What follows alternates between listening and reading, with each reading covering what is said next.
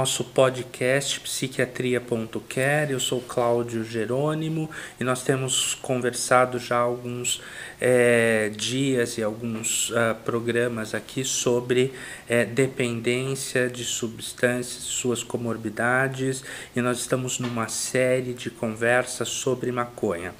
O último podcast é, que nós é, conversamos aqui foi sobre dependência e, obviamente, este assunto sempre surge bastante dúvida.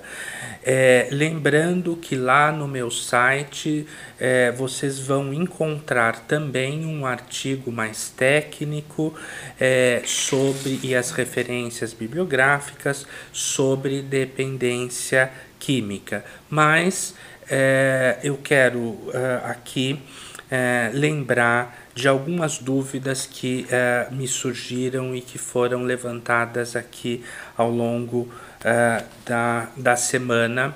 Então hoje nós vamos explorar um pouco mais este assunto. É, o que as pessoas me lembraram foi sobre o controle é, ou sobre a perda do controle é, do uso da substância.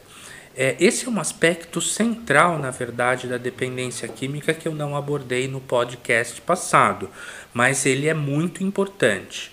É, e é um aspecto de difícil compreensão, por uma razão bastante simples, porque a perda do controle sobre o uso da substância não é um fenômeno do tipo tudo ou nada por exemplo, eu tinha o controle até ontem, a partir de ontem, de, de hoje, eu não tenho mais controle sobre a substância. Não é assim que acontece. Às vezes ele é intermitente. Ora você tem o controle, ora você não tem o controle. Né? É, um dia você perdeu o controle os outros dias não, mas depois você volta a perder o controle usar mais do que programou, usar num momento em que não programou, usar eh, numa quantidade que você não programou, num contexto que você não queria, eh, e, e isso pode configurar o que a gente chama então de perda de controle. E essa, esse aspecto intermitente da perda de controle que dificulta a compreensão. Porque como eu posso ora controlar, ora não controlar?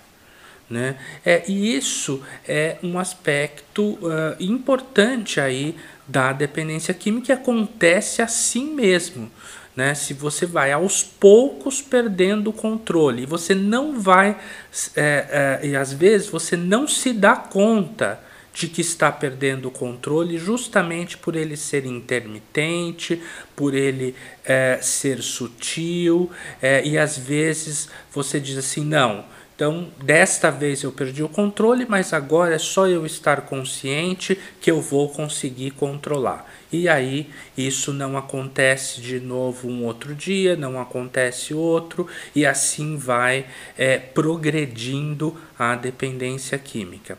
Esse aspecto da perda do controle também é importante para as, os familiares, as pessoas do entorno daquela pessoa que está usando a droga, porque Uh, nós costumamos pensar assim: olha, se, ora, se eu posso controlar, por que, que o outro não pode controlar?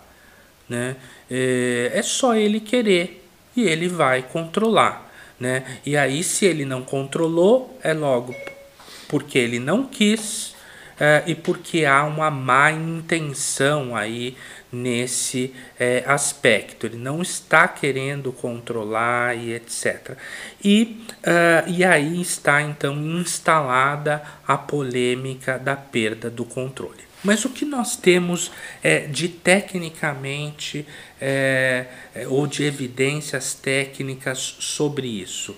A perda de controle é sim uma disfunção ali bioquímica cerebral, então você perde alguns freios é, cerebrais que ajudam você a controlar o comportamento, mas tem alguns aspectos psicológicos também Né? Ou seja, você abandona a ideia de querer controlar. Né? Eu não quero mais controlar.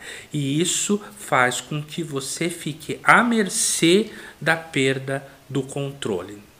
É, portanto, eu sei que é bastante é, difícil de compreender esse aspecto é, relacionado a, a perda de controle, mas é, como ele é, um, é fundamental aí na dependência química, eu quis explorar um pouco mais ele aqui hoje. Mas vocês podem continuar tirando as suas dúvidas, olhando no site é, e nos mandando perguntas é, sobre é, as dúvidas que ficarem a respeito deste assunto. Muito obrigado pela sua presença é, e vamos nos ver proximamente com outro tema relacionado à dependência de maconha.